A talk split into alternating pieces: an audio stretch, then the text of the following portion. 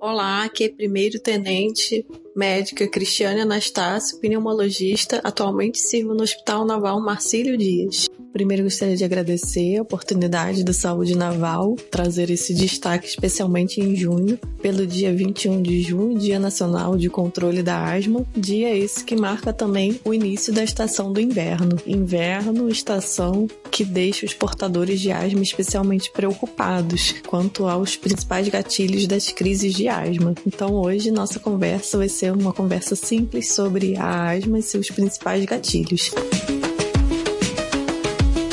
A asma é uma doença muito frequente em nosso meio. Segundo a Organização Mundial de Saúde, nós temos cerca de 300 milhões de portadores de asma no mundo. Ainda sabemos que boa parte dessa população é, é subdiagnosticada. Muitas vezes o único sintoma da asma é a tosse, aquela tosse que pode se agravar principalmente após atividades físicas mais intensas ou muitas vezes após alguma infecção. Mas os sinais mais frequentes de asma são a dispneia, ou seja, falta de ar, o chiado no peito, que seria a sibilância, a sensação de aperto no peito, além da tosse. A asma é uma doença que possui é, medicamentos amplamente acessíveis. Boa parte dos portadores de asma apresentam bom controle com esses medicamentos mais acessíveis, porém, uma pequena parcela dos pacientes, que seriam os pacientes com asma grave, necessitam de um olhar mais diferenciado, medicações um tanto mais específicas, direcionadas de acordo com o fenótipo e endótipo de cada um. A terapia ela vem sendo cada vez mais individualizada de acordo com essas características de cada paciente. Mas uma coisa que eu venho trazer em destaque é que é necessário o entendimento de que a asma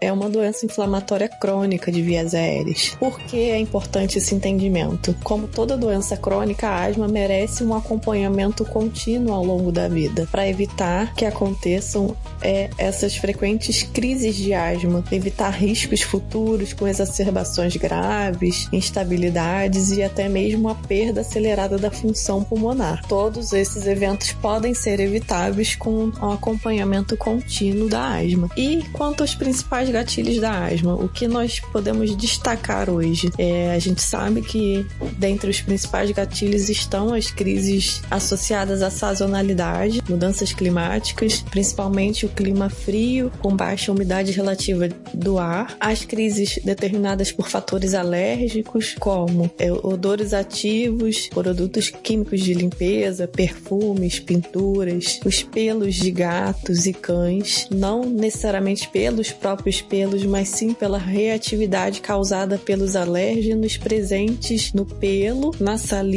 e na urina destes, a fumaça ambiental, as queimadas, forno a lenha, carvão, poluição ambiental, fumaça industrial, o tabagismo tanto ativo quanto passivo, são fatores também desencadeantes de crise e as próprias infecções respiratórias, tanto as bacterianas, as virais e as fúngicas. Além desses principais gatilhos, temos outros como umidade, mofo, poeira, é a própria ansiedade. A gente sabe que os distúrbios de ansiedade, eles têm relação com o sistema nervoso central e o sistema nervoso central é responsável pelo comando da nossa respiração. Então, por isso, o paciente com crise de ansiedade pode sim ter como um fator de gatilho essa crise. Além disso, também temos, podemos citar fatores específicos, a asma induzida por medicamentos. Alguns pacientes têm uma relação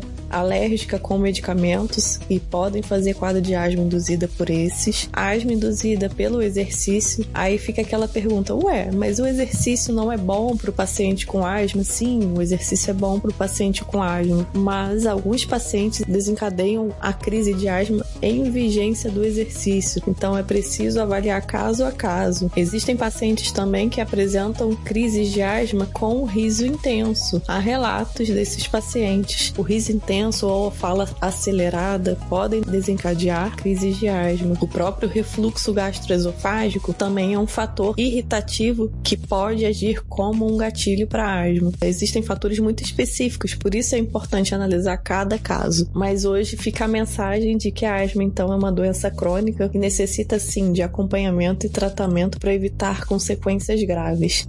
Então fica o alerta para que você faça o acompanhamento adequado juntamente ao seu pneumologista. Mais uma vez, obrigada pela oportunidade e enfatizar a importância desse acompanhamento e controle da asma.